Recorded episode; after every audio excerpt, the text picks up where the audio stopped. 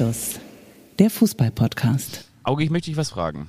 Sehr gerne. Was fandest du beim Spiel Wolfsburg gegen Werder Bremen, wo wir beide ja Reporter gewesen sind? Mhm. Und auf dieses Spiel wollen wir natürlich auch in dieser Folge zu sprechen kommen. Ausschließlich. Was fandest du an dieser Reise und an diesem Spiel am schönsten? Fandest du das 1 zu 0 von Lukas Metscher, wie er da den Ball über den herausstürzenden Pavlenka hinweg ins Tor lupft, am schönsten? Fandst du Werders Auftritt in der Offensive am schönsten? Oder fandest du auf dem Rückweg Gary aus Krug Aspe am schönsten? Den fand ich am schönsten. Wir haben viele neue Menschen kennengelernt, in unser Herz geschlossen.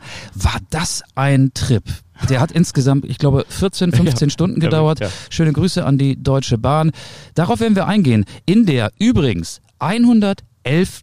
Anstoßfolge. Bisher gab es 110 gute Gründe, diesen Podcast zu hören. Und heute liefern wir euch den 111. Grund. Hast du gewusst, dass wir heute so ein kleines Schnapszahl, Schnapszahlenjubiläum haben? Und deswegen lallst du auch schon so ein bisschen. Nee, wusste ich wirklich nicht, aber ich habe hier die, Deswegen gibt's heute hier Kopfschmerztabletten. die Kolleginnen und Kollegen der French Press stehen wieder auf dem Tisch. Darf ich dir so einen frisch aufgebrühten Kaffee einfach mal einschenken? Unbedingt. Es wäre mein dritter heute, aber ich habe so einen Kaffeedurchschnitt von vier bis fünf. Oh.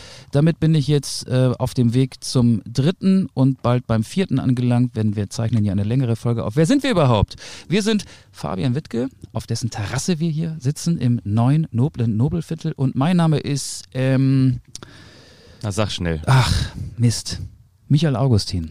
Ich freue mich sehr, dass du hier bist. Wir sitzen hier, wie Gott uns schuf, zumindest wie er uns hier sein lässt. Mit Äh, nackten Beinen. Unter freiem Himmel, mit nackten Beinen. Wer weiß, wie lange. Nee, übrigens, jetzt versucht er von so einer Milchverpackung den Deckel abzumachen. Nö, das habe ich nicht nur versucht, das habe ich auch geschafft. Man soll das ja neuerdings dran lassen, habe ich gelernt. Und zwar, damit sich diese Deckel nicht selbstständig machen. Alles falsch gemacht. Möchtest du auch Milch Nee, haben? danke schön. Ich trinke lieber schwarz. Okay, Und schwarz wieder ein Humor. wollen wir mit dem Freitag beginnen, mit dem Auftakt in die Saison Nummer 60? Nö, nö, Nee? nö. Nee? Ich würde mit dir ähm, erstmal über das 0 zu 4 des FC Augsburg gegen den SC Freiburg reden wollen. In der 110. Folge letzte Woche hast du gesagt, der FC Augsburg, das wird die Überraschungsmannschaft der Fußball-Bundesliga. Fabian, was ist da schiefgelaufen? Ja, ich glaube einfach, dass der SC Freiburg einfach zu, zu stark war. Ne? Also der wirkte schon sehr en point, wie bei so einem guten Steak. Also genau richtig durch. Hast du in der Mitte einmal mal durchgeschnitten und hast festgestellt, okay, das ist nicht zu wenig, das ist nicht zu viel. Die Neuverpflichtung, die sitzen, Gregoritsch hat getroffen gegen seinen alten Verein. Ginter hat getroffen. Rizzo Doan, genau, Ginter hat getroffen. Also, Kofi Chiri hat nicht getroffen, wurde eingewechselt, wird, wird bald treffen. aber wenn drei von vier Neuzugängen natürlich dann der ewige Vincenzo Grifo, der mit seinem Schnippelfuß da auch noch einen reingesetzt hat. Also ich glaube, der SC Freiburg ist es dann nicht und äh, ist dann vor allen Dingen auch kein Gradmesser. Aber ich möchte vielleicht dann äh, diesen Ping-Pong-Ball auch nochmal zurückspielen. Ich habe ja vergangene Woche gesagt, du, ich glaube, Eintracht Frankfurt wird relativ schnell 0 zu 3 hinten liegen. Hast du, nee, nee, nee, das glaube ich nicht, das glaube ich nicht. Der Eintracht Frankfurt wird nicht gleich ähm, mit ähm, einem hohen Wunde. Rückstand äh, in die Saison starten. Nee, stimmt, das war kein hoher Rückstand, das war ein sehr hoher Rückstand, oder? Mm, Und das Endergebnis war auch sehr hoch. 1 zu 6. Also nach dem ersten Spieltag stellt sich eigentlich nur die Frage, wer Mann. wird deutscher Meister, der FC Bayern oder der SC Freiburg? Nein, aber du wolltest natürlich den Finger zu Recht in die Wunde legen. Ich hätt, hätte die Frankfurter ein bisschen stärker eingeschätzt. Ich habe sie überschätzt. Aber auch da muss man sagen, finde ich, die Frankfurter hatten auch ihre Chancen, auch zu einem Zeitpunkt, als das Spiel noch nicht verloren schien. Jesper Lindström hat immerhin die Trinkflasche getroffen, die rote Trinkflasche neben dem linken Pfosten, aus der Manuel Neuer äh, oft trinken konnte, denn er hatte wenig zu tun. Er konnte nämlich die tollen Offensivaktionen seiner Vorderleute beobachten und hatte ganz viel Zeit während des laufenden Spiels zu trinken. Die Frankfurter hatten auch ihre Möglichkeiten, aber ich muss schon sagen, die Bayern-Offensive ist äh, überragend. Das überrascht mich jetzt nicht. Wir hatten das ja auch letzte Woche schon so vermutet, dass der Weggang von Robert Lewandowski nicht zum ganz großen Nachteil werden würde. Das war so ein bisschen Anarchie in der Offensive. Jeder ist überall gewesen, ob es Manet war, ob es Gnabry war, ob es Müller war. Und äh, man hatte manchmal den Eindruck, manchen Bayern-Spieler gäbe es zweimal auf dem Feld. Und ich glaube, dieser Eindruck, Eindruck hat sich dann auch in der Verteidigung von Eintracht Frankfurt verfestigt. Ja, ich fand die, die Offensive der Bayern war ein bisschen so. Früher wusstest du ganz genau, okay, du wirfst jetzt, sag ich mal, einen großen Ball in die Luft. Das war Robert Lewandowski. Das war ein absolutes Schwergewicht und du wusstest ganz genau, du kannst den eigentlich alleine nicht auffangen, weil dafür ist er zu wuchtig, dafür ist er zu schwer. Und jetzt hast du im Prinzip wie bei so einer Jonglage, wie beim Jonglieren, hast du sieben Bälle, die du in die Luft wirfst und du weißt gar nicht, die sind vielleicht alle nicht so schwer, aber du musst irgendwie gucken, gehst du nach links, gehst du nach rechts, du hast eigentlich nur zwei Hände und die kommen jetzt auf mal alle runter und wie willst du die alle auffangen? Also das war wie so ein, wie ein Bienen, wie ein Wespenschwarm, ja auch gerne genommen jetzt im August zu dieser Zeit, ist ja Wespenzeit und du wusstest Hier nicht. sind keine, zum Glück nicht. Du wusstest Noch nicht. nicht. wen du da als erstes verteidigen solltest und äh, als du vielleicht dir so gerade eben ein Konzept überlegt hattest, hat Julian Nagelsmann von draußen dann auch noch einen Kingsley Coman mit reingeworfen. Also unfassbar wuselig, unfassbar schwer auszurechnen, der FC Bayern München in der Offensivabteilung. Und du hast es aber auch gesagt, auch das möchte ich festhalten, es war ja nicht nur die Trinkflasche der Frankfurter, die getroffen wurde, sondern eben auch zum Beispiel diese eine Aktion, wo Manuel Neuer rausstürmt aus dem Kasten und das Tor eigentlich leer ist. Auch da war dann Eintracht Frankfurt nicht handlungsschnell genug. Und das Problem ist, es war ja nicht nur das Leid der Eintracht Frankfurt-Fans, sondern es war ja am Freitag um, wann war das, 22.25 Uhr, da war das ja eigentlich das Leid der ganzen Fußball-Bundesliga. Weil wenn du da Das auch mal Leiden bei, der Liga. ja, wenn du da mal bei Twitter mal reingeschaut hast und der Tweetsrichter hatte echt einiges zu tun, was der da alles an Tweets rausgekramt hat, dann wusstest du doch eigentlich ganz genau, okay, was, um was soll es jetzt noch gehen? Um was soll es jetzt noch gehen? Soll es jetzt um, ja, um Platz sieben bis vier gehen oder, oder das ist jetzt wirklich genau das, was alle ähm, prophezeit haben oder wovor alle Angst hatten, aber genau das ist ja auch eingetreten. Zwischenzeitlich dachte ich sogar an das Saisoneröffnungsspiel der vorletzten Saison, das Bayern München damals allerdings zu Hause gegen Schalke 04 mit 8 zu 0 gewann. Ganz so hoch wurde es dann doch nicht, weil die Münchner im zweiten Durchgang, ich glaube, so ein bis zwei Gänge zurückgeschaltet haben. Aber du hast gerade diesen äh, Ballvergleich bemüht. Ähm, es gibt ja auch noch so ein paar Ersatzbälle. Die kamen dann ja auch ähm, irgendwann Mitte der zweiten Halbzeit ins Spiel.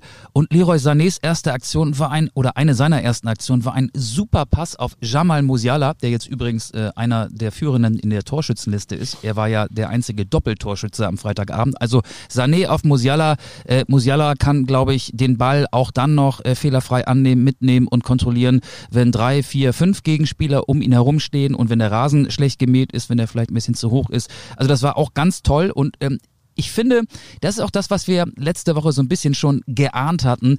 Der Konkurrenzkampf, ähm, diese neue Konkurrenzsituation ohne Lewandowski, äh, Verstärkungen auf allen Positionen, beflügelt auch die, die halt draußen sitzen. Jeder will sich zeigen, jeder will sich beweisen und das war von vorne bis hinten eine absolut überzeugende Vorstellung. Äh, als Bayern-Fan muss man sagen, hurra! Wir haben der Liga gezeigt, wie stark wir sind. Aber ich frage mich, Shoutouts an alle Bayern-Fans da draußen. Ich sehe hier gerade keine auf der Terrasse. Ähm, aber ich glaube, die finden das inzwischen auch langweilig. Glaube ich auch. Und äh, du bist ja auch immer nur so stark, wie groß und wie stark ja deine Konkurrenz ist. Und letztendlich braucht der FC Bayern München ja auch Sparring, Sparringspartner, um sich dann auf nächst höherem Niveau, sprich in der Champions League, ähm, behaupten und beweisen zu können. Und wenn du jetzt jedes Wochenende gegen die vermeintlich Starken der Liga, wir haben ja noch gar nicht über, ja, weiß ich was, äh, Mainz, Augsburg, Hoffenheim ähm, oder wen auch immer. Doch über Augsburg haben wir über- gerade über- schon so ein bisschen gesprochen. den VfL Über Bochum Augsburg werde ich jetzt demnächst häufiger sprechen. Also von daher, ja, das ist, ähm, ist schon wirklich traurig. Du hast gerade eben auch noch Jamal Musiala angesprochen. Macht auf mich den Eindruck, als würde er so ähnlich wie Alfonso Davis einfach mal in der Entwicklung eine Zwischenstation, einen Zwischenlevel auslassen und kommt sofort vom Ergänzungsspieler zum absoluten Weltklasse-Spieler als Stammspieler, als kreative Kraft beim FC Bayern München daher. Und äh, ja, also der, was, was der jetzt nicht nur in der, im Supercup auch schon gespielt hat gegen RB Leipzig, sondern mit was für einer Spielfreude, mit was für einem Spielwitz, wie schwierig der vom Ball zu trennen ist, wie der da so mit einem Selbstbewusstsein auftritt, das ist schon, finde ich, echt beeindruckend. Und auf der anderen Seite macht das, finde ich, unfassbar viel Spaß, ihm zuzuschauen, weil es wirkt manchmal so ein bisschen so äh, Thomas Müller-esk unbeholfen, als würde ihm der Ball die ganze Zeit vom Fuß springen und gleichzeitig macht er dabei nur geniale Sachen. Also es ist schon wirklich eine coole Mischung, finde ich. Ja, und er sieht immer noch so aus, ähm, also Spitzname Bambi ja, den Jamal Musiala seinem Mitspieler Leroy Sané zu verdanken hat. Er sieht immer noch so aus, als würde er nach dem Training in der Sebener Straße äh, von Mami und Papi abgeholt werden. Mit so einem Durstlöscher im, im Turnbeutel. Genau, ja. Also Bambi passt perfekt. Ähm, ein unfassbar talentierter, guter Fußballspieler, der ja auch für die deutsche Nationalmannschaft ähm, noch sehr wertvoll werden könnte, wenn er es nicht sogar schon ist. Ist Jamal Musiala schon einer für den FC Bayern? Ja, würde ich sagen, ja, oder? Ist er. So, jetzt haben wir über das Fußballspiel gesprochen, jetzt müssen wir noch über das Glasperlenspiel sprechen. Ich habe den Namen der Sängerin vergessen, die vor dem Anpfiff die deutsche Nationalhymne gesungen hat. Und viele Eintracht-Fans haben gepfiffen und das Netz regt sich auf, viele regen sich auf über die Eintracht-Fans. Wie können sie das nur machen? Regst du dich auch auf? Ich habe das ehrlich gesagt erst im Nachgang mitbekommen, weil ich ähm, bei der Nationalhymne noch gar nicht eingeschaltet hatte. Also es war so, oder es ist so gewesen, dass die Sängerin während der Nationalhymne ausgepfiffen wurde. Genau, man Und gibt hat es dafür von Frankfurter Seite eine Begründung oder einfach nur so, weil ist so? Naja, die Fans werden ja nicht nach einer Begründung gefragt. Von den Spielern hat keiner gepfiffen, Oliver Glasner auch nicht. Aber es war jetzt nicht wie eins bei Sarah Connor, dass sie sich versungen hat oder dass sie Nee, jetzt irgendwie ganz, nee, nee, nee. was ganz Auffälliges gemacht hat, sondern einfach in, im Sinne von, wir pfeifen jetzt, weil wir haben keine Lust auf die deutsche Nationalhymne. Ja, wenn es keine Begründung gibt, sind wir ja meistens dafür da, eine Begründung zu erfinden. Also ich könnte mir vorstellen, die Fans haben gepfiffen, weil sie auf alle Show-Elemente vor dem Start, Ah, okay. auf, vor dem Start einer Bundesliga-Saison überhaupt keinen Bock haben. Und ich frage mich auch, warum muss denn vor dem Start der Bundesliga-Saison, egal wer da steht, die deutsche Nationalhymne gespielt werden? Auf geht's und los. Das wäre doch ein schönes Startsignal gewesen. Ah, ich das muss ist, aber das auch ist so ein bisschen, sagen, das ja. ist, das, das äh, fällt so ein bisschen äh, mit in den Themenbereich Kommerzialisierung des deutschen Fußballs und Ultras sind demgegenüber ja sehr kritisch eingestellt und so erkläre ich mir die Pfiffe. Ja, pff, ja, ich muss ganz ehrlich sagen, ich bin ja, wie du ja weißt, in Boston gewesen, in Amerika gewesen und bin da ja den, den Marathon gelaufen und da ist es so in Amerika bei wirklich jeder, du weißt es ja auch, bist ja auch schon da gewesen, bei wirklich jedem Sportevent, bei jedem Sportevent vor jedem Spieltag, egal wie häufig du in der, in der Woche gegeneinander spielst. Beim Baseball ist es ja teilweise so, dass du 57 Mal in einer Woche gegen das äh, gleiche Team spielst, gegen Ja. dasselbe sogar.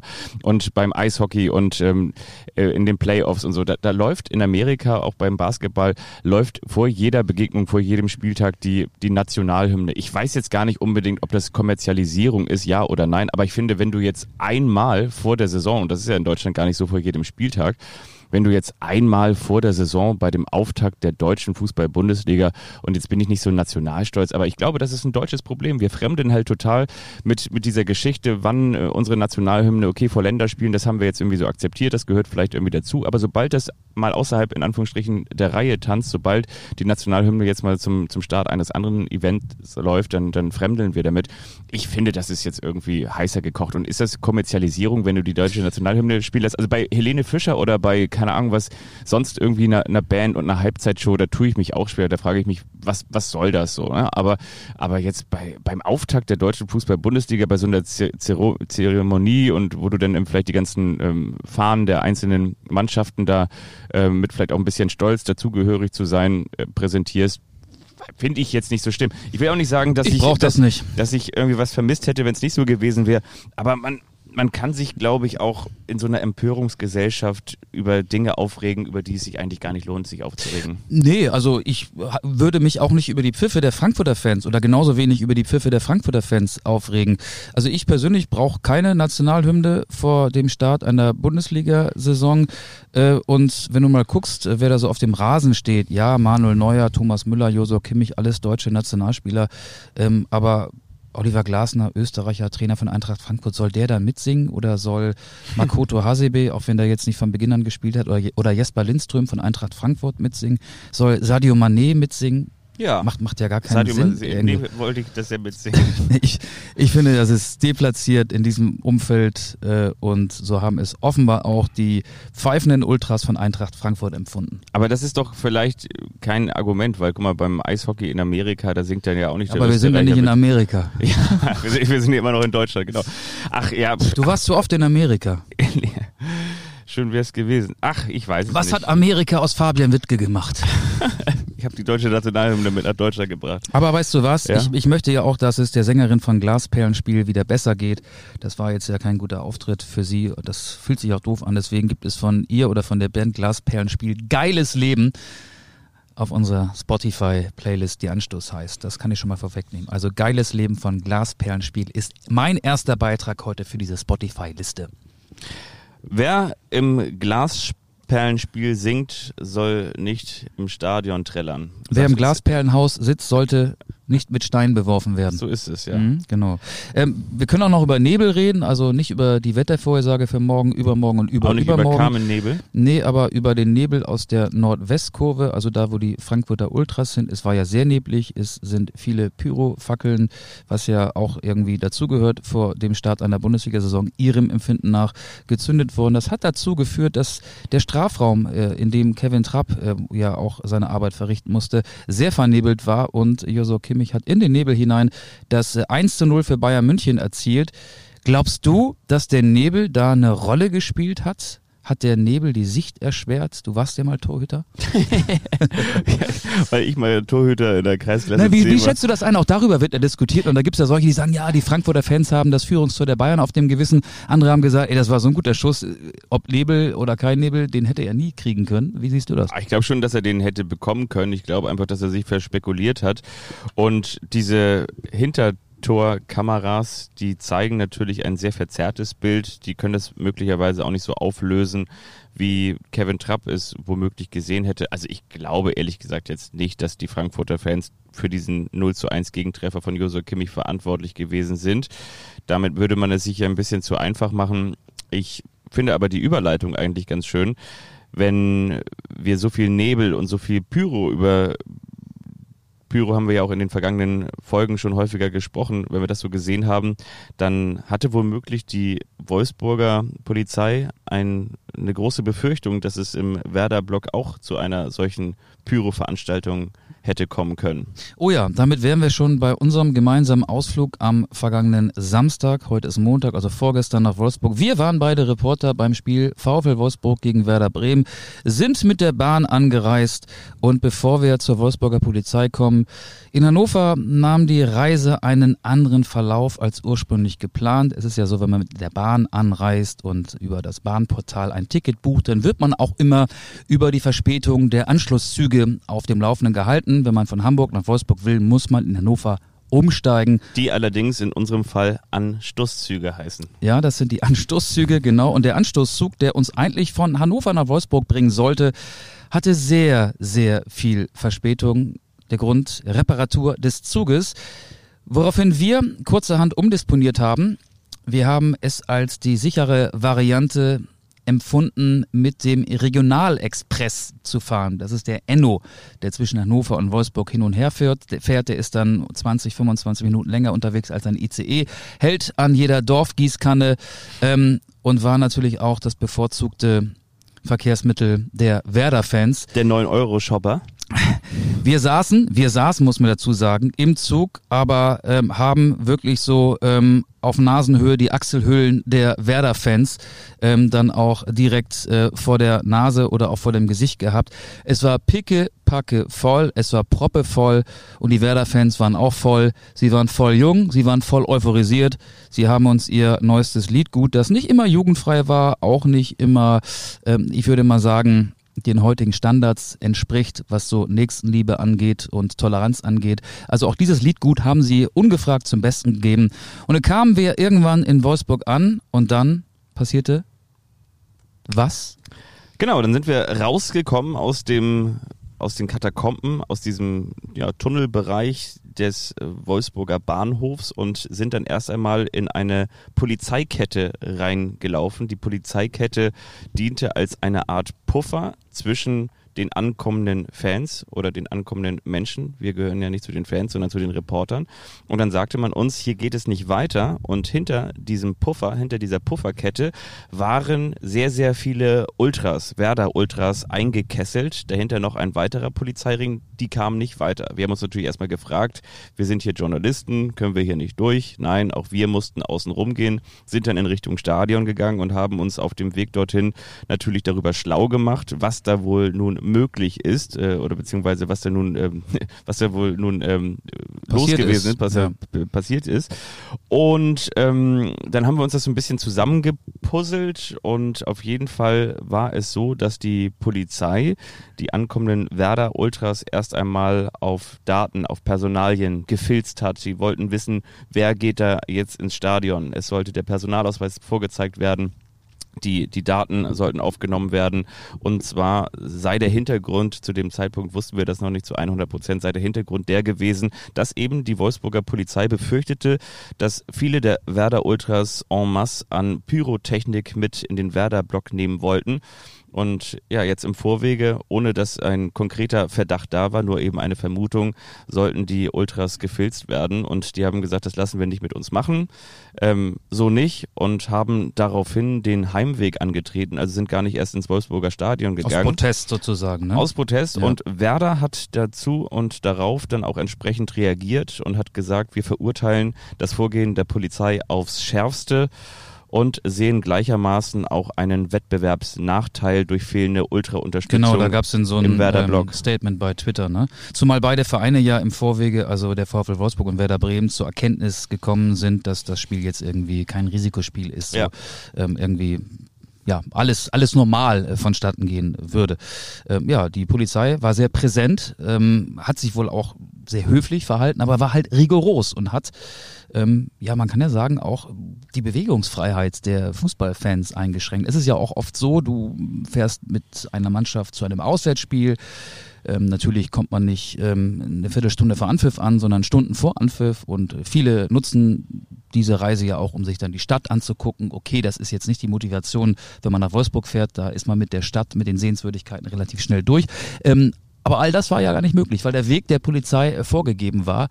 Und ja, ich glaube, man kann raushören, dass wir auch schon auch Verständnis für die Ultras hatten, die dann gesagt haben, nee, das geht zu weit, wir reisen ab.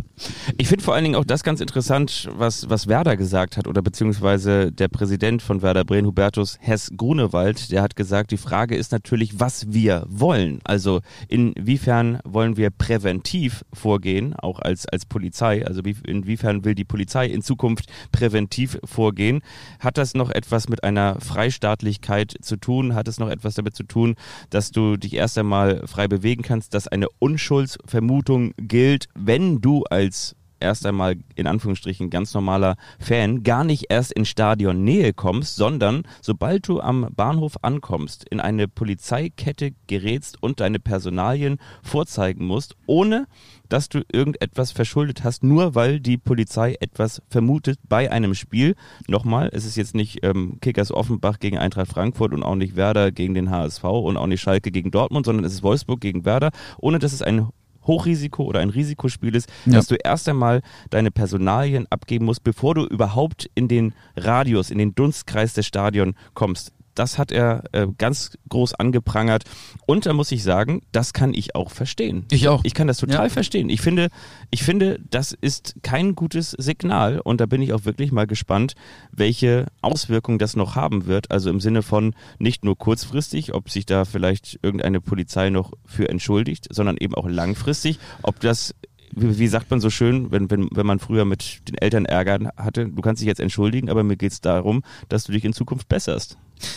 Ja, die Polizei, ähm, ohne dass ich jetzt deren Argumentationslinie vorgeben möchte und ich weiß auch nicht, ähm, ob es da schon ein offizielles Statement gibt, aber die werden sicherlich sagen, hey, guck doch mal in den Gästeblock, da hat keine Pyrofackel gebrannt, wir haben uns doch dann für die richtige Herangehensweise entschieden. Ähm, ja, es ist schwierig, vor allen Dingen so Fans dann unter Generalverdacht zu stellen, ja. wenn man mit einer großen Gruppe, zu der dann auch Ultras gehören, ob man sie nun kennt oder nicht kennt, unterwegs ist, ähm, dann wird man halt so ja, einge Kessel, eingekesselt trifft es ja wohl auch, ne? Also es war ja auch ein Kessel, wir haben es ja selber gesehen. Auch wir kamen da ja nicht raus. Und es waren ja nicht nur Fußballfans in diesem Regionalexpress, natürlich überwiegend, aber jeder wurde da erstmal eingekesselt, der sich im Umfeld dieser Reisegruppe befunden hat.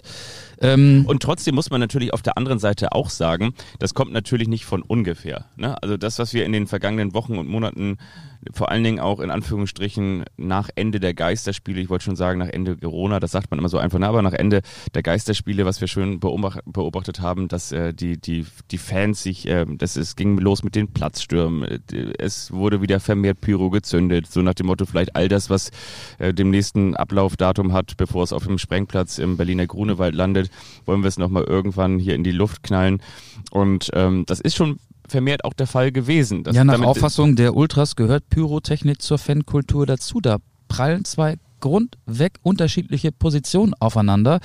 Und das, äh, es, es wird da, ähm, weil die Fronten so verhärtet sind, verhärtelt, haha, äh, schöne Grüße nach Rostock, ähm, auch der FC Hanse hat ja damit ein Problem. Äh, obwohl die Fronten so verhärtet sind, wird es da nee, weil die Fronten so verhärtet sind, wird es da, glaube ich, keine Lösung geben in nee. absehbarer Zeit. Genau, und ähm, auf der einen Seite ist es so, dass das vermehrt gezündet wird und auf der anderen Seite werden Ultras oder beziehungsweise nicht nur Ultras, sondern Fußballfans unter Generalverdacht gestellt.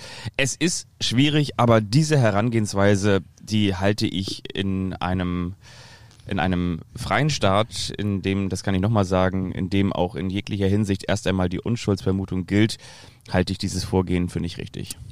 Das geht mir genauso. Und trotzdem war der Gästeblock noch gut gefüllt. Also es ist ja so, dass man als äh, Gastmannschaft zehn Prozent des Kartenkontingents bekommt. Das wären bei einem Fassungsvermögen von 30.000 3.000 gewesen. Und ich würde sagen, es waren mehr als 3000 Bremer in Wolfsburg, weil sie, die Werder-Fans, sich dann natürlich auch Tickets für die umliegenden Blöcke, wo immer mal wieder welche verfügbar waren, gesichert hatten. Und äh, der Support war trotzdem da. Also die Werder-Fans waren akustisch sehr deutlich zu hören, aber hier und da hat man halt auch Lücken gesehen. Ähm, man kann sagen, der Gästeblock, der platzte aus allen Nähten.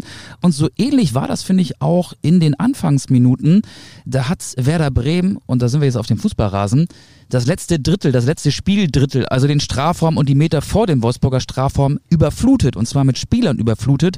Äh, Füllkrug, Duxch, Bittenkurt, äh, Weiser. Weiser, der Außenverteidiger, der ja eher so einen äh, offensiven Außenverteidiger gibt, oder auch äh, Jens Stay, der zwar Stage geschrieben wird, aber Stay wie äh, to stay bleiben, englisch ausgesprochen mit Stage, die waren immer da und haben die Wolfsburger so unter Druck gesetzt. Ich finde, das war so ein bisschen, wir haben hier die French Press, äh, wenn man da zu viel Kaffee reinmacht und dann runterdrückt, dann schwappt das über. Und äh, es waren auch zu viele Spieler im Wolfsburger Strafraum. Der schwappte über. Der VfL Wolfsburg gerät ins Schwimmen. Und in der Anfangsphase, ich würde sogar noch weitergehen, in den ersten 45 Minuten fand ich Werder mega gut. Und Wolfsburg hatte überhaupt keine Ordnung im Spiel und war von dieser offensiven Herangehensweise der Bremer unter Trainer Ole Werner auch komplett überrascht.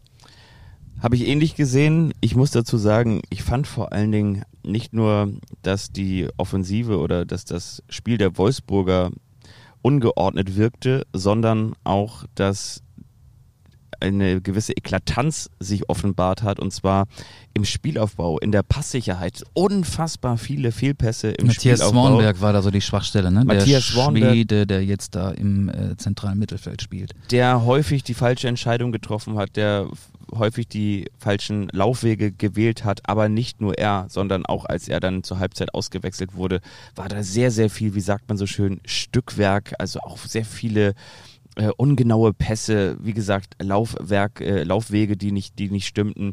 Und ähm, das hat mich schon wirklich sehr überrascht und äh, vor allen Dingen auch deshalb, ich möchte übrigens einen ausklammern, Patrick Wimmer, der Neuzugang von Arminia Bielefeld, der 21-jährige Österreicher, der hat mir sehr gut gefallen, der hat viele Lücken gerissen, der war sehr viel unterwegs, war der einzig Kreative.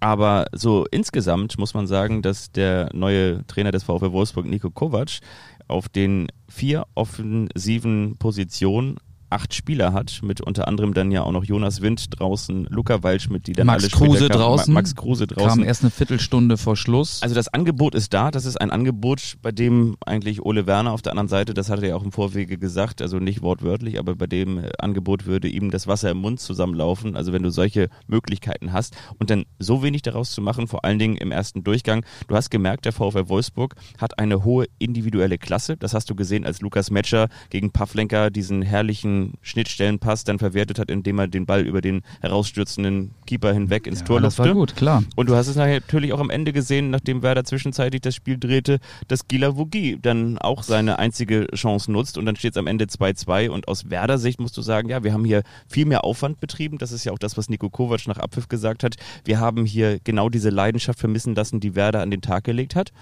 Und bei Werder musst du sagen, ja, unsere Leidenschaft und äh, unsere, unsere Spielfreude hat am Ende nur zu einem Punkt gereicht. Genau, es wäre ein Sieg drin gewesen für Werder. Werder war im zweiten Durchgang ein bisschen zu passiv, obwohl in der zweiten Halbzeit auch nicht so viel Druck vom VfL Wolfsburg kam.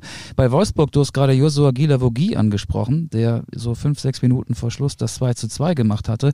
Ich finde, ähm, bei Wolfsburg erkennst du, der Kader ist noch nicht fertig ähm, da passiert noch viel. Gilavogie hat eigentlich keine Zukunft mehr beim VfL Wolfsburg. Bei Max Kruse bin ich mir auch nicht sicher, ob er noch eine Zukunft hat. Ja, die offizielle Begründung, weshalb er jetzt erstmal auf der Bank saß, Wadenprobleme und eine Grippe. Deswegen hat er ja auch am Pokalwochenende, eine Woche davor, beim 1-0-Sieg in Jena gefehlt. Aber ich weiß nicht, ob ähm, der nicht doch noch kurz vor Ablauf der Transferfrist den Verein verlässt. Und es gibt viele Neuzugänge. Der Rekordtransfer Jakub Kaminski, Flügelspieler, hatte kurz nach seiner Einwechslung auch eine große Chance, saß auch erstmal nur auf der Bank. Plötzlich spielt der Josep Breckerlo, der im Prinzip, seitdem er in Wolfsburg ist, hat er die vergangene Saison in Turin beim FC Turin leihweise verbracht. Er seitdem in Wolfsburg ist, kokettiert er immer mit einem Wechsel. Der ist jetzt unter Kovac wieder Stammspieler, zumindest hat er gegen Bremen begonnen.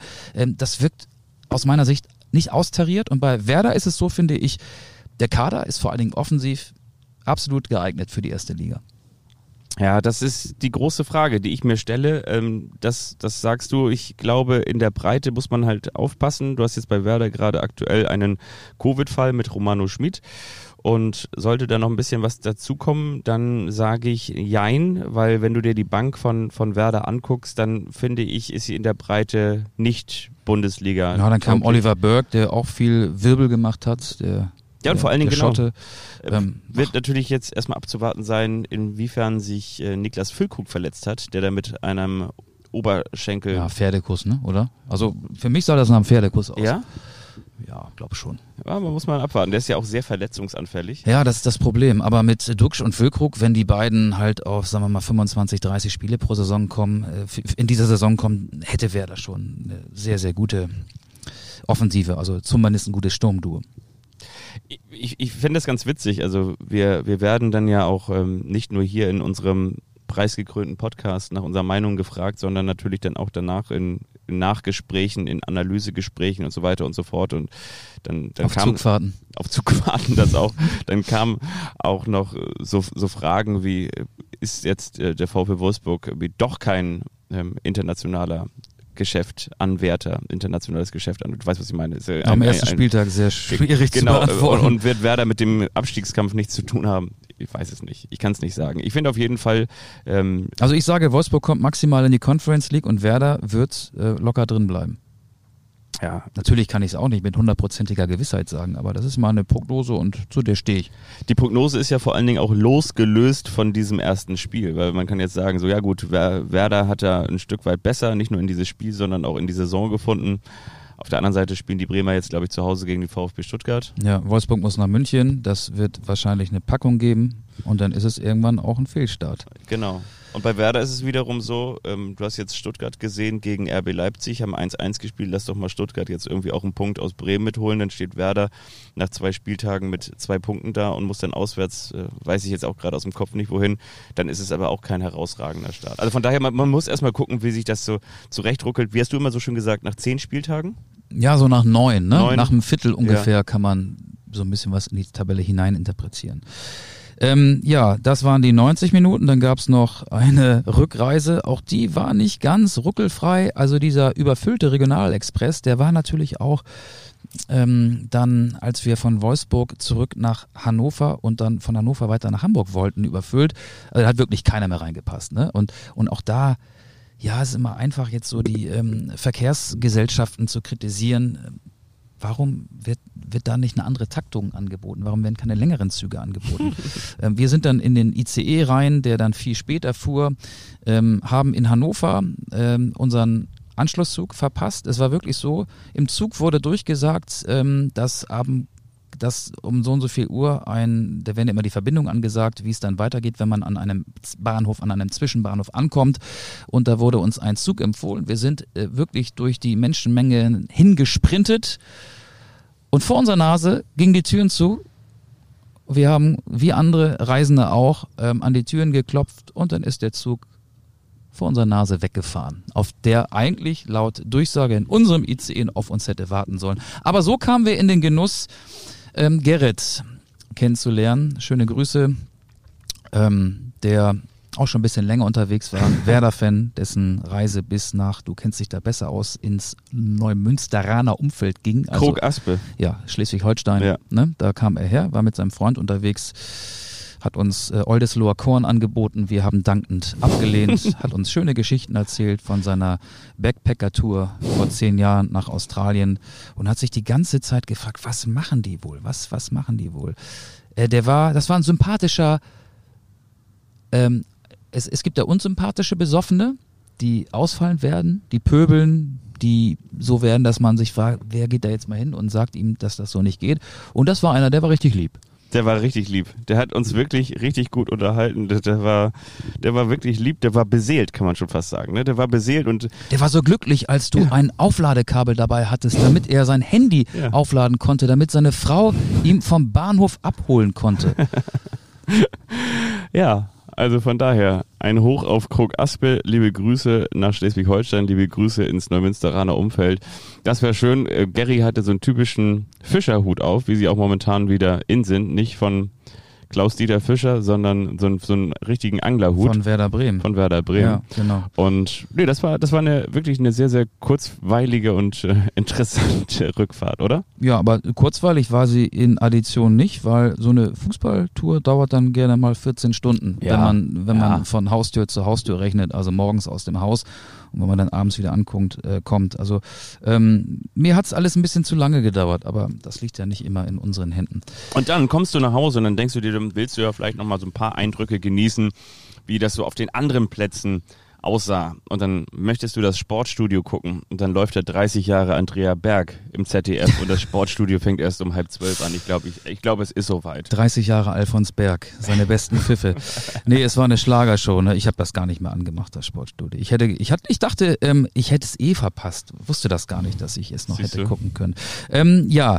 Müssen wir noch mal ganz kurz über Borussia Dortmund sprechen und über RB Leipzig, die vermeintlichen ersten und zweiten Bayern-Verfolger, die auch so mäßig in die Saison gestartet sind. Also Borussia Dortmund hat sich so ein bisschen glücklich durchgewurschtelt. Naja, aber das äh, Spitzenspiel gegen Bayer Leverkusen 1 zu 0 gewonnen. Ähm, aber auch weil Patrick Schick so einiges nicht getroffen hat. Ja, aber gut, 1-0 ist ein überraschendes Ergebnis für das Spiel, weil ich hätte gedacht, wenn beid, zwei Mannschaften dieser Offensivqualität aufeinandertreffen, dass da mehr Tore fallen würden.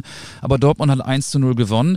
Ähm, und wenn wir über Dortmund reden, müssen wir ja neuerdings auch über Anthony Modest sprechen, der lustige Kultkölner, der ähm, Kultbaumi ab und zu die Schiebermütze klaut. Und der ist eben auch nur ein Mensch, der eine Schwäche für Geld hat. Gestern ist durchgesickert, wenige Stunden vor Anpfiff des Kölner Spiels gegen Schalke 04, dass Anthony Modest den FC verlassen würde. Heute ist der Medizincheck. Er wechselt im zarten Alter von 34 Jahren zu Borussia Dortmund als Ersatz für Sebastian Aller. Und Modest, der ja so ein lustiger Fanliebling in Köln ist, ist ja auch schon mal vor etlichen Jahren, ich glaube es war 2017, dem Geld nach China gefolgt. Jetzt folgt er dem Geld nach Dortmund. Ich kann Steffen Baumgart verstehen, dass er sich fürchterlich aufgeregt hat ich kann aber auch Anthony Modest ein bisschen verstehen, weil er wird wahrscheinlich sehr viel Geld in Dortmund kassieren, kann mit 34 Jahren nochmal ähm, Champions, League spielen, ja. äh, wird gebraucht in dem System, ist vom Typ her auch einer, der von seiner Spielweise her Sebastian Erler ähnelt. Ich finde auch mehr ähnelt als Timo Werner, der jetzt ja auf meiner Leipzig geht. Ähm, das kann ich verstehen, aber ich kann den Frust der FC-Fans auch zu 100 Prozent nachvollziehen. Aber das ist schon doof, ne?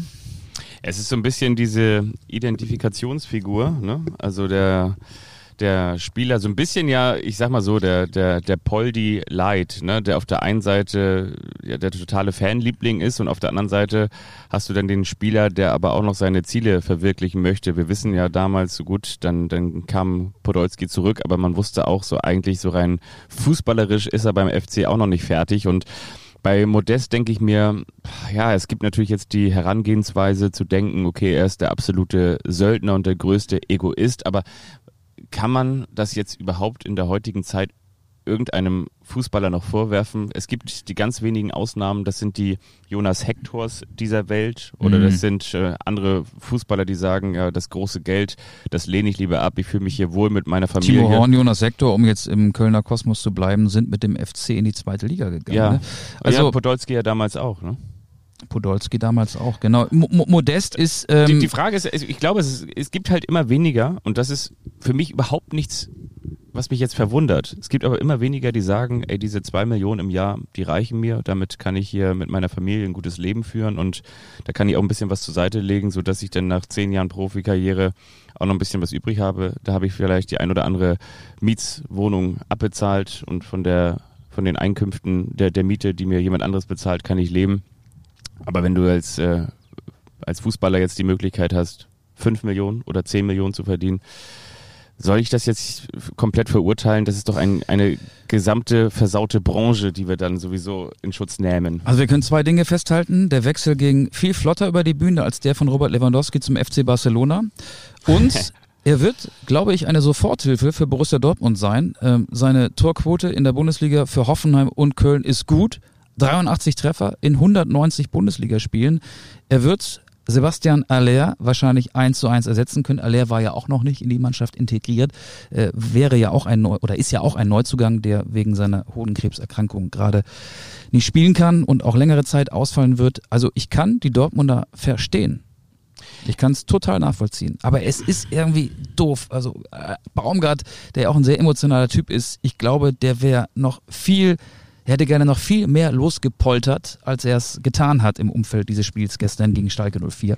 Das ist ja nun nicht irgendein Spieler, sondern ein zentraler Spieler in sein System. Und Köln muss jetzt auch irgendwo anders möglicherweise schnell einen Ersatz herkriegen. Ja, der hätte noch. Und will der dann vielleicht bei einem ambitionierten Zweitligisten und die sind dann sauer auf die Kölner. So ist dieses System. So ein bisschen, ja, Dominoeffekt, ne? Ja, ich glaube, Damian wird Modest nicht alleine ersetzen können. Nee, und äh, der Dietz, der gestern gespielt hat und auch eine tolle Kopfballchance hatte, hat, glaube ich, sein erstes Bundesligaspiel gemacht. Möglicherweise auch nicht. War das Dietz nach Vorschrift? Das war schon mehr als Dietz nach Vorschrift, okay. weil der hat, glaube ich, ein ganz gutes Spiel gemacht. Ich denke mir wiederum, weil es ja nun wirklich in den häufig zitierten Sternen steht, wann Sebastian Aller zurückkommen wird und in Anführungsstrichen, ob er überhaupt jetzt erstmal in absehbarer Zeit wieder zurückkommen wird. Ich habe mich gefragt, ob Anthony Modest ja für die Fußball-Bundesliga möglicherweise jetzt der, der richtige ist, ist aber auf der anderen Seite eben auch 34 Jahre und ist keiner für die große Zukunft. Und ich stelle mir auch die Frage, ob, aber es geht ja darum, ob den, er der Richtige den, ist für, für den, die Champions League. Ach, glaube ich schon. Ich glaube schon. Wirklich? Ich glaube schon, ja. Anthony Modest spielt Champions League für Borussia Dortmund. Ja, aber nochmal, die Quote 83 Tore in 190 Bundesligaspielen, das ist schon nicht so verkehrt. Das ist nicht so schlecht. Wir lässt, lässt mit dem FC ja. die große Chance liegen, jetzt europäisch in der Conference League zu spielen. Champions League schlägt Conference League. So interpretiert Anthony Modest den Fußball. Ja, wir sind und dürfen gespannt sein. Ich hätte gedacht, dass Borussia Dortmund dann einen Stürmer holt, der eventuell auch noch äh, Entwicklungspotenzial Timo Werner hat. hast du doch letzte Woche ja, mal so ins Gespräch gebracht. Und der ist jetzt ja mündlich mit Leipzig einig. Und hat sich dann ja auch am Ende, muss man auch ganz ehrlich sagen, beim FC Chelsea nicht durchgesetzt. Nicht durchgesetzt, ähm, aber weiß, was er an Leipzig hat, was Leipzig an ihm hat. Wir wissen auch, dass Leipzig überhaupt keine finanziellen Probleme hat, so ein Timo Werner mal eben äh, noch ins Budget reinzubekommen. Das ist nicht ganz so einfach für RB Leipzig, überhaupt kein Problem.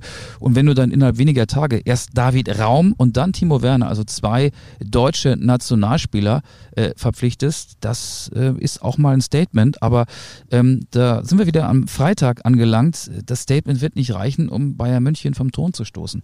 Für die Vizemeisterschaft könnte es reichen. Tja, es geht um die Vizemeisterschaft. Worum noch? Geht es um unsere Kultrubrik auch noch? Auch noch. Wollen wir das jetzt machen? Ja.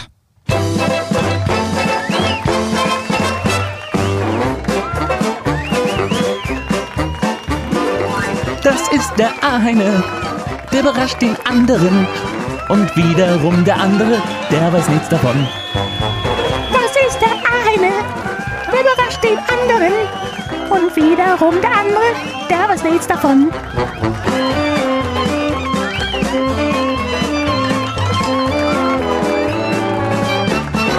Der eine überrascht den anderen. Dann lass uns, oder? Unbedingt. Wer soll anfangen? Möchtest du oder soll ich? Ich kann gerne anfangen. Wir zeichnen ja unsere 111. Anstoßfolge auf. Es ist ja auch so, dass die Freie und Hansestadt Hamburg, ähm, wenn wir mit der Aufzeichnung fertig sind, hier noch ein Feuerwerk geplant hat. Wir geben dann den Startshows und dann wird es hier rumsen im Hintergrund. Zumindest ist es ist das so, das, was ich eigentlich erwarte. Ähm, und ähm, Gerüchten zufolge wird das auch so kommen. Aber die 111 ist eine ganz wichtige Zahl in dieser Rubrik, zumindest in dem, bei dem Spielchen, das ich mit dir vorhabe. Du sollst mir sagen, ich werde dir jetzt 18 Spieler nennen, von jedem Bundesligisten einen. Und du sagst mir, hat der mehr als 111 Bundesligaspiele oder weniger als 111 Bundesligaspiele?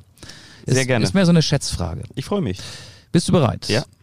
Ich gehe tabellarisch vor. Wir fangen an mit dem Spitzenreiter. Und beim Spitzenreiter spielt Alfonso Davis. Hat er mehr als 111 Spiele in der Fußball-Bundesliga bestritten oder weniger? Der ist ja im Winter damals nach München gekommen und ist dann 2020 Champions League Sieger geworden. Danach war er in der vergangenen Saison verletzt. Das heißt, man müsste dann ja so gute drei Spielzeiten haben. Schön, wie weniger, du uns an weniger. deinen Gedanken teilhaben lässt. Weniger ist richtig. 81 Spiele, 5 Tore. Maximilian Eggestein vom Tabellenzweiten SC Freiburg. Mehr oder weniger als 111 Bundesligaspiele? Der hat mehr. Ja, 188 Spiele, 12 Tore. Wir sind bei Genki Haraguchi von Union Berlin. Weniger. Mehr. 150 und 6 Tore. Hat ja auch für Hertha Bundesliga gespielt. Stimmt. Wir sind bei Rami Benzebahini, der ein wunderschönes Tor für Borussia Mönchengladbach erzielt hat. Wie viele Bundesligaspiele hat er oder hat er mehr oder weniger als 111 Bundesligaspiele bestritten? Weniger. Weniger, stimmt. 68, 14 Tore. Robin Zentner von Mainz 05. Hat auch weniger. Falsch. Mehr? Falsch. Der hat genau 111. Wirklich jetzt? Ja, ja guck er hat genau 111 Spiele. Gregor Kobel von Borussia Dortmund, auch ein Torhüter. Gregor Kobel hat weniger. Ja, 80. Marco Friedl, der neue Kapitän von Werder Bremen, nachdem er vor einem Jahr Werder Bremen noch Ja, verlassen wollte, als er streikte. Der Lewandowski von der Weser hat weniger. 77 Ja. Spiele, ein Tor. Riedle Baku vom VfL Wolfsburg. Riedle Baku vom VfL Wolfsburg. Der hat natürlich ein paar Spiele gemacht für Mainz 05. Der hat eine komplette Saison quasi beim VfL Wolfsburg gespielt. Riedle Baku, ich tippe mal, der ist so genau an der Grenze. Ich sage, der ist äh, knapp drüber. Ja, es ist sehr gut. 117 Spiele, Ja. 12 Tore. Danny Olmo, RB Leipzig. Hat weniger. Ja, 64 Spiele, 11 Tore. Waldemar Anton, früher Hannover 96, jetzt VfB Stuttgart. Der hat mehr. Ja, 130 und 5 Tore. Simon Zoller vom VfL Bochum. Der hat weniger. Ja, 87 Spiele, 14 Tore. Kerim Demirbay, Bayer Leverkusen. Der hat mehr. Ja, 160 Spiele, 18 Tore. Suat Serdar, Hertha BSC. Suat Serdar hat natürlich für Schalke in der Abstiegssaison viel gespielt. Suat Serdar danach, äh, davor hat er, glaube ich, beim VfB Stuttgart gespielt. Stimmt das? Stimmt das eigentlich? Nee, stimmt nicht. Wo hat er denn davor gespielt? Weiß ich nicht. Aber er hat mehr. Hat mehr, ja. 147 Spiele, 15 Weiß Tore. ich nicht. Ich glaube nicht, dass er beim VfB Stuttgart gespielt hat. Kevin Akpoguma, TSG Hoffenheim. War auch mal in Hannover. Ja.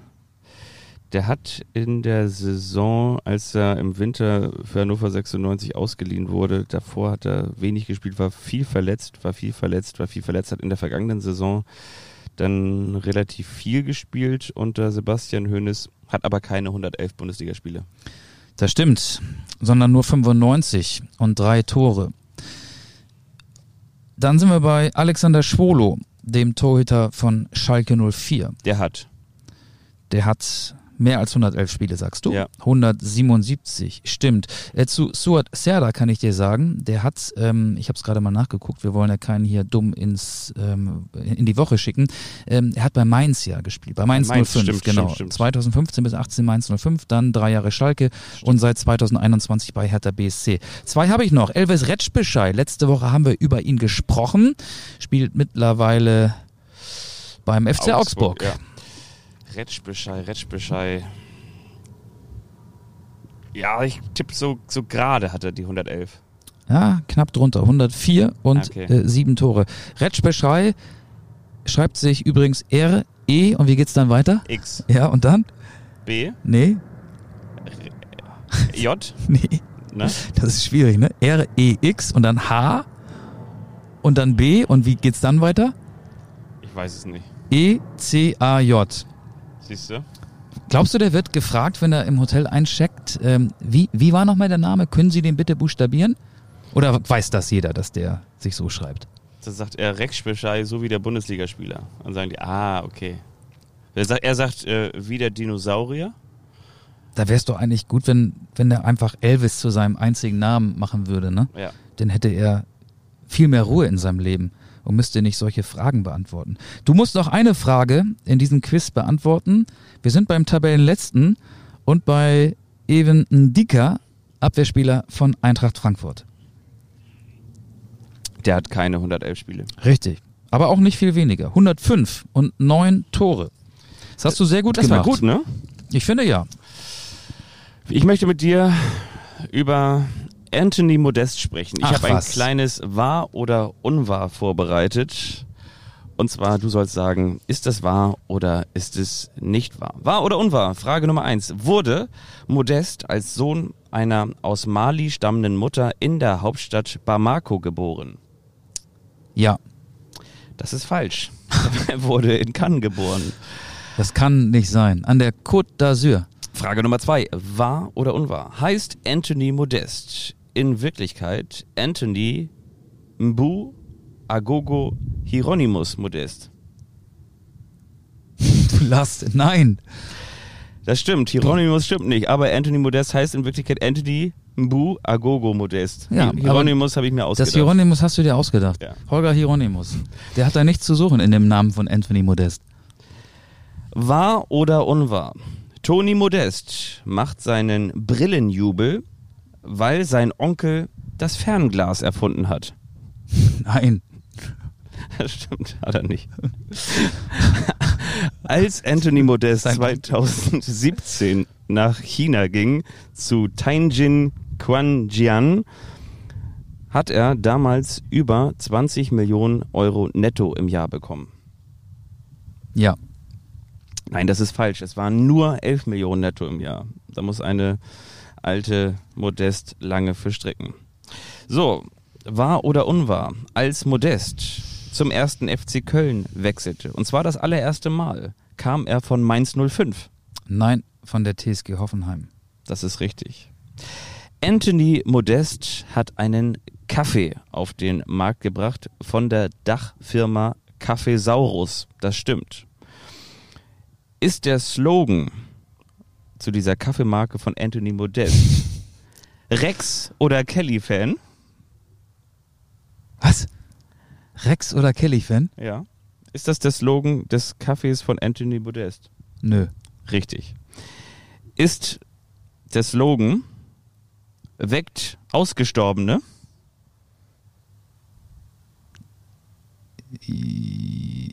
Kommt da noch mehr? Und ich darf dann am Ende entscheiden? Nee. Dann ist das der Slogan. Nein, ist falsch. Hm. Oder, wahr oder unwahr, es gibt keinen Slogan. Dann gibt's halt keinen. Es gibt keinen Slogan, das Hm, ist richtig. Ja. Und die letzte Frage, es gibt einen Kultsong. Und zwar über Anthony Modest. Da reimt es sich immer am Ende irgendwas mit Est und dann kommt Anthony Modest. Gibt es die Strophe? Wer scheißt auf Stiftung Warentest? Nein, gibt's nicht. Doch, gibt es. Ja, Anthony Modest. Wer gewinnt den Song Contest? Anthony Modest gibt es. Gibt es, richtig? Wer ist im Darkroom Special Guest? Gibt es nicht. Doch, gibt es auch. Gibt es auch? Ja. Oh Mann. Wer klaut seinen Kindern das Osternest? Gibt es. Nee, gibt es nicht.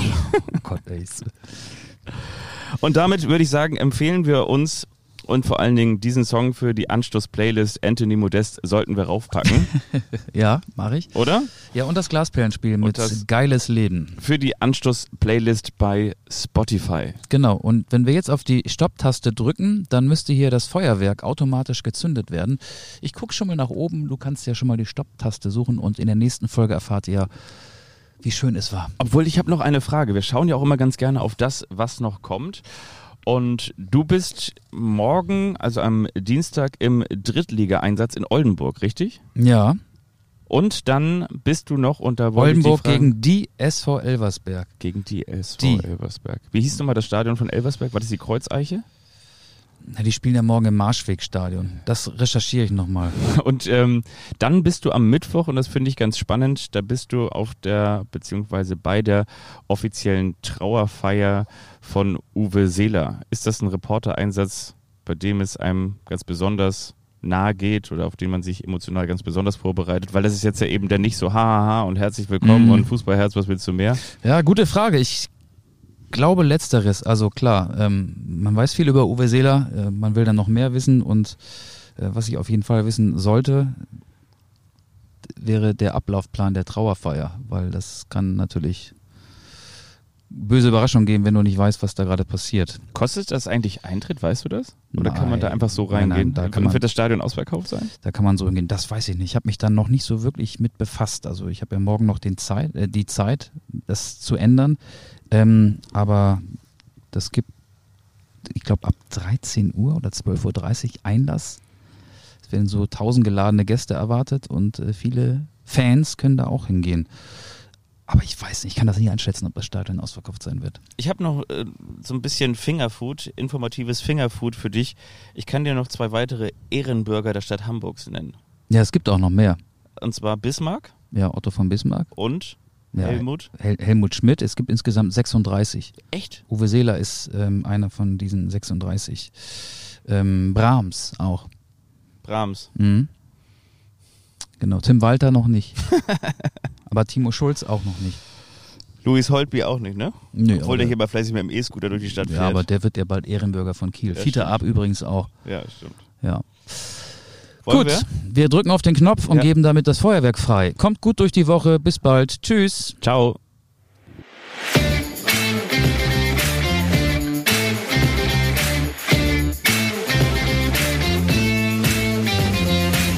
Anstoß, der Fußball-Podcast.